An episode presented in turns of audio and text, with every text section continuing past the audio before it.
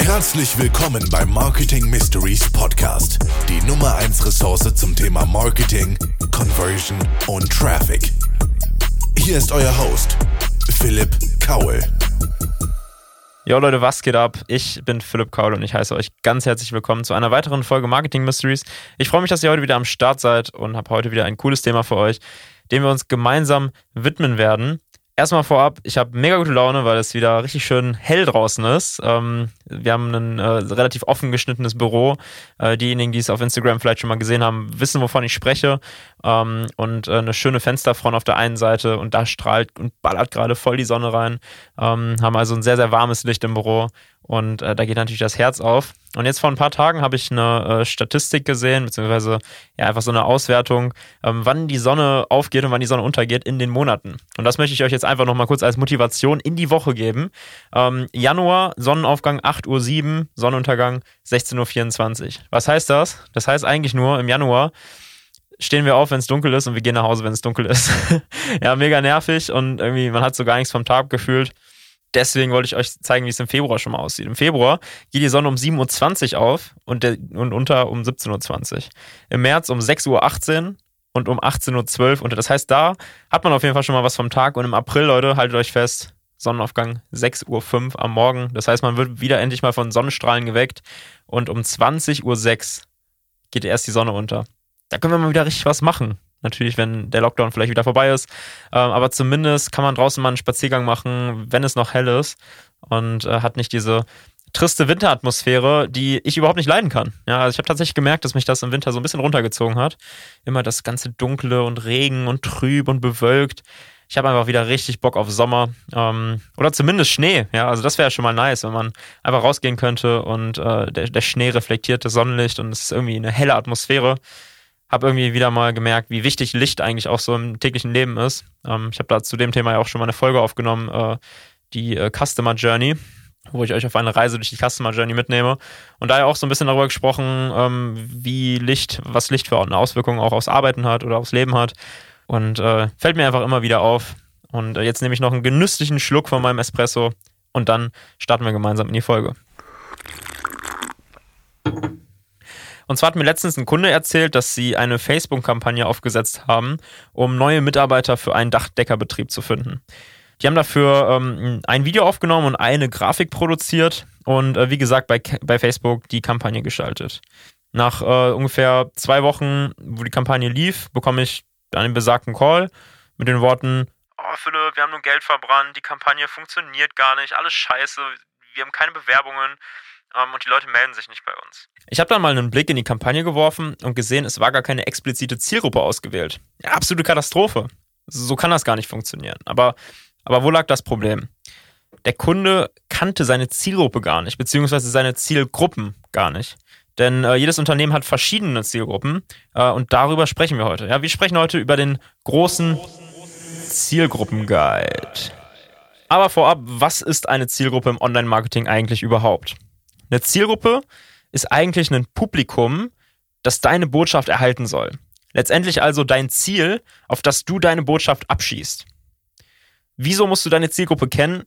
Naja, im Idealfall überlegst du dir jedes Mal, bevor du etwas sendest, also jedes Mal, bevor du etwas postest, wen du damit erreichen möchtest.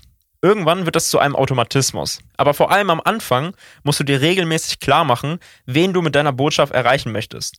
Denn nichts ist schlimmer als eine allgemeingültige Ansprache. Ja? Du kannst deinen potenziellen Auszubildenden nicht auf die gleiche Weise ansprechen wie deinen zukünftigen Kunden, weißt du? Da ist einfach eine ganz, ganz andere Distanz gegeben. Ähm, und deswegen ist es wichtig, dass du von Mal zu Mal deine Zielgruppe immer wieder neu bestimmst. Aber wie bestimmt man seine Zielgruppe eigentlich genau? Ja, die einfachste Art und Weise ist für uns immer, sich einen Kundenavatar zu überlegen. Ja, also mal dir wirklich ruhig ein Bild und überleg dir, wie sieht mein Traumkunde aus, wie sieht mein Traummitarbeiter aus ähm, oder wen auch immer du ansprechen möchtest. Ja, mal dir also wirklich ein Bild und überleg oder überleg einfach mal in deiner Historie, wer war mein bester Mitarbeiter oder wer ist mein bester Mitarbeiter ähm, oder welcher Kunde macht mir gerade am meisten Spaß oder bringt das meiste Geld oder eine Mischung aus all diesen ganzen Faktoren. Und so wirst du relativ schnell merken, du wirst ähm, einen Avatar entwickeln, wo du siehst, welches Geschlecht hat das, welche, ähm, welches Einkommen, ähm, welche Haarfarbe meinetwegen, ja. Es kann so detailliert wie möglich sein. Du musst dir einfach nur darüber im Klaren sein, dass du genau bestimmen musst, wie deine Zielgruppe aussehen muss. Und davon kannst du natürlich dann noch ein bisschen abweichen. Ähm, aber so eine grundsätzliche Zielgruppenbestimmung zu machen, ist schon mal sinnvoll. Wir versuchen jetzt einfach mal die verschiedenen Kategorien von der Zielgruppenbestimmung durchzugehen, gemeinsam. Ähm, als Beispiel nehmen wir uns jetzt einfach mal, du machst eine Kampagne, um ein Produkt auf Social Media zu verkaufen. Die erste Frage, die du dir stellen musst, bevor du überhaupt irgendwas anderes machst, ist B2B oder B2C. Ja, und jetzt äh, kommt mir nicht äh, mit, äh, bei mir gibt es nur Mensch zu Mensch. Äh, es gibt den Unterschied zwischen B2B und B2C. Ähm, also äh, möchte ich potenziell eher Businesskunden erreichen oder möchte ich Endkonsumenten erreichen, ähm, sprich Endkunden. Danach kannst du nach vier verschiedenen Kategorien eingrenzen. Es gibt demografische Merkmale, es gibt sozioökonomische Merkmale, psychografische Merkmale und Merkmale des Kaufverhaltens. Wir sliden jetzt direkt mal in die erste Kategorie rein und das sind die demografischen Merkmale. Und der erste Punkt bei den demografischen Merkmalen ist das Alter. Wie alt ist meine Zielgruppe? Das ist ganz wichtig, um zu sehen, welchen Social Media Kanal wähle ich vielleicht, ähm, welche äh, wähle ich vielleicht eher Instagram Stories, Instagram Feed. Ähm, ist meine Zielgruppe vielleicht zu jung für Instagram? Gehe ich eher auf Facebook? Ähm, und da natürlich dann auch die Frage, ne, Eingangs B2B, B2C. Ähm, macht es überhaupt Sinn, auf Instagram und auf Facebook zu gehen oder sind meine Ziel, ist meine Zielgruppe eher auf LinkedIn und Xing unterwegs? Das nächste ist das Geschlecht. Auch wenn man sich mittlerweile durch die ganze Gender-Geschichte ähm, schon fast schlecht fühlen muss, wenn man über, über Geschlechter redet. Ähm, am Ende geht es natürlich darum, ein Produkt zu verkaufen und da spielt das Geschlecht einfach eine Rolle, weil es gibt Produkte, die sind nur für Frauen geeignet, es gibt Produkte, die sind nur für Männer geeignet. Und deswegen muss man sich klar darüber werden, welches Geschlecht hat meine Zielgruppe. Kann natürlich auch sein, dass man beide, ähm, dass man beide Geschlechter anspricht und das ist auch überhaupt gar kein Problem. Dann der Familienstand, der Wohnort und die Haushaltsgröße. Ja, vor allem der Wohnort ist entscheidend dafür, wenn du eine lokale Dienstleistung oder auch ein Produkt hast, was nur lokal verkauft wird, dann musst du dir natürlich darüber im Klaren sein, wo meine Zielgruppe ist. Ähm, und da macht es keinen Sinn, deine Werbung in Berlin auszuspielen, wenn deine Zielgruppe eigentlich in Köln ist. Themen wie Familienstand und Haushaltsgröße spielen weniger für die ähm, Targetierung eine Rolle, aber mehr für wie stelle ich beispielsweise eine Familie in, meiner, in meinen Werbevideos dar. Wenn ich weiß, mein Produkt haben in der Regel ähm, Familien, die aus vier oder fünf Mitgliedern bestehen, sollte ich auch dieses Bild in der Werbung wählen. Die nächste Kategorie sind die sozioökonomischen Merkmale also Bildungsstand, Beruf und Einkommen. Auch darüber muss man sprechen. Ja? Ähm, wir haben teilweise Weiterbildungsprodukte schon vermarktet, ähm, die kannst du erst ab einem gewissen Bildungsstand verkaufen, weil jemand, der vielleicht einen Hauptschulabschluss hat, sich generell weniger für sowas interessiert als Menschen, die beispielsweise Abitur haben. Ja, man muss sich in der Targetierung einfach klar werden, ähm, dass man die Menschen ganz klar kategorisieren muss. Ja, so ist das im Marketing. Und ähm, deswegen muss man auch über den Bildungsstand, über den Beruf, ja, wir hatten gerade schon das Beispiel von den Handwerkerberufen, ähm, die waren natürlich daran interessiert, Menschen zu erreichen, die bereits als Handwerker arbeiten. Dann würde ich das auch so in der Facebook-Kampagne targetieren. Ja, das Einkommen, das ist so ein schwieriger Punkt. Ähm, beim, bei, bei der deutschen Targetierung im deutschen Facebook jetzt zum Beispiel kannst du es gar nicht auswählen. Ich habe letztens ähm, mit einer Kollegin aus einer Partneragentur gesprochen, die mir erzählt hat, dass man in den USA das Einkommen und auch die politische Richtung äh, und die äh, politische Orientierung auswählen kann bei der Targetierung. Das ist natürlich mega nice aus Marketing-Sicht, aus äh, Kundensicht. Vielleicht teilweise auch, weil man dann noch besser zugeschnittene Werbung bekommt. Ähm, aber wir in Deutschland können nach dem Einkommen nicht gehen. Was man aber machen kann, ist, was ich gerade schon gesagt hatte, nach dem Beruf zu kategorisieren. Ähm, denn auch ein Beruf hat eine gewisse Einkommensgrenze oder ein gewisses Starteinkommen. Ja, wenn ich jetzt einen Ingenieur wähle, äh, dann weiß ich, dass er schon so und so viel K im Jahr verdienen wird. Ähm, anders als andere Berufe, wie zum Beispiel Lehrer oder Kindergärtner oder so, technische Berufe werden natürlich in der Regel besser bezahlt. Ähm, und äh, wenn ich beispielsweise nur Ärzte oder so auswähle, dann kann ich mir auch schon äh, darüber im Klaren sein, dass die tendenziell mehr verdienen. Dann gibt es psychografische Merkmale. Ja, was hat es äh, mit diesem Begriff auf sich?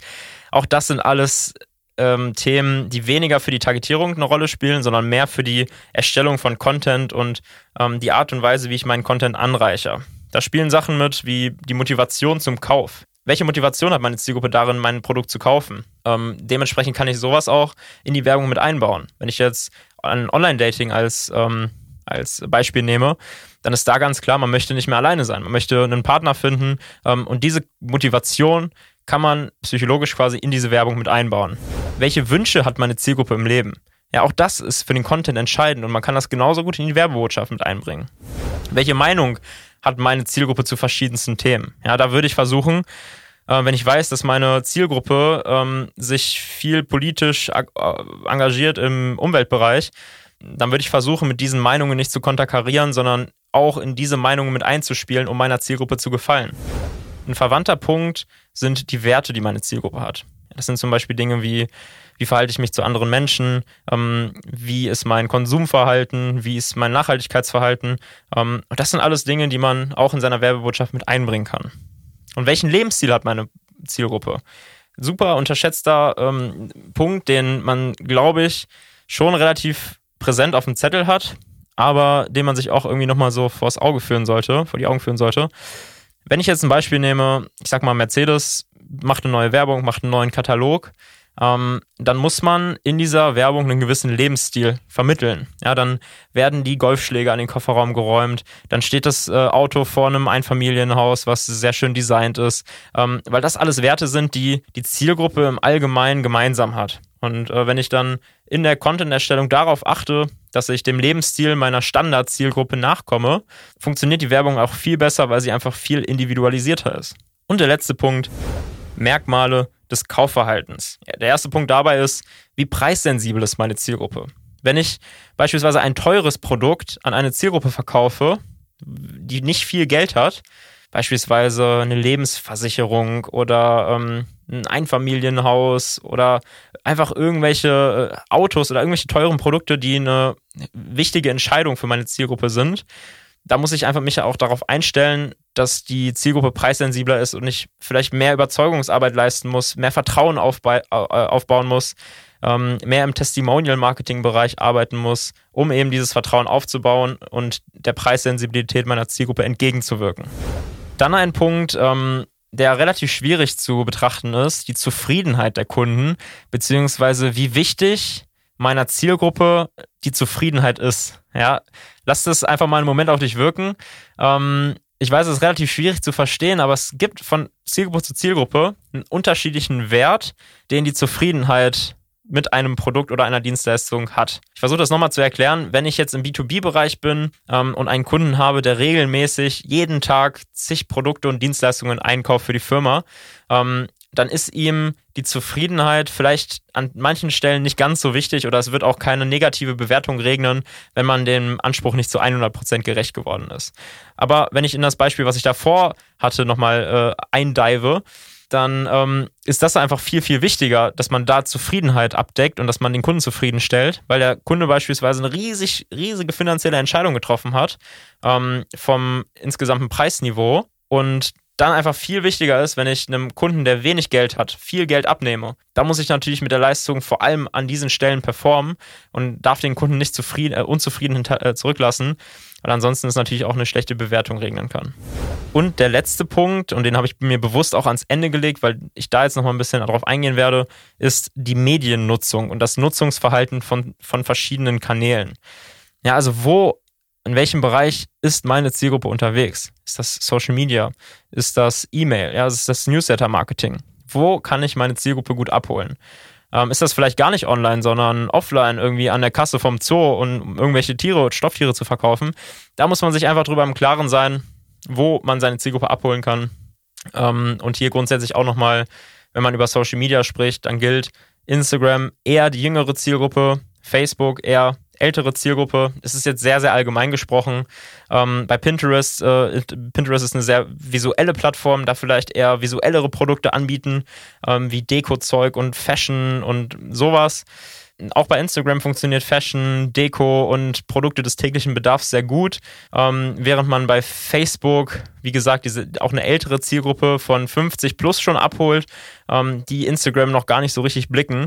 Ähm, und deswegen haltet euch immer vor Augen, wo ist meine Zielgruppe unterwegs und seid euch auch darüber bewusst, dass die verschiedensten Merkmale, die wir jetzt hier ähm, aufgegliedert haben, ob das jetzt demografisch ist, ob das sozioökonomisch ist, ob das psychografisch ist oder ob das Merkmale des Kaufverhaltens sind, die spielen alle miteinander einher und die sind alle auch irgendwo verbunden und verbündelt. Ja, deswegen kann man nicht sagen, meine Zielgruppe ist männlich oder meine Zielgruppe ist weiblich. Es gibt immer noch mehr Punkte, äh, auf die man eingehen muss und die man bei der Ansprache berücksichtigen muss. Ich hoffe, die Folge hat dir gefallen und du konntest damit was anfangen. Probier's doch jetzt einfach mal, dir deinen eigenen Kundenavatar oder deinen eigenen Mitarbeiteravatar zu erstellen. Ja, ist meine Zielgruppe eher B2B oder eher B2C? Ähm, muss ich meine Zielgruppe duzen oder siezen? Wie spielen diese ganzen verschiedenen Merkmale, die wir gerade zusammengetragen haben, miteinander zusammen? Und ähm, mir, mich würde es freuen, wenn du dir deine Zielgruppe so äh, bewusster vor Augen hältst und einfach genau weißt, wie du deine Kunden ansprichst und deine Mitarbeiter ansprichst. Und in dem Sinne wünsche ich dir noch eine gute Woche. Hoffe, dass äh, dir die Folge gefallen hat und bis bald.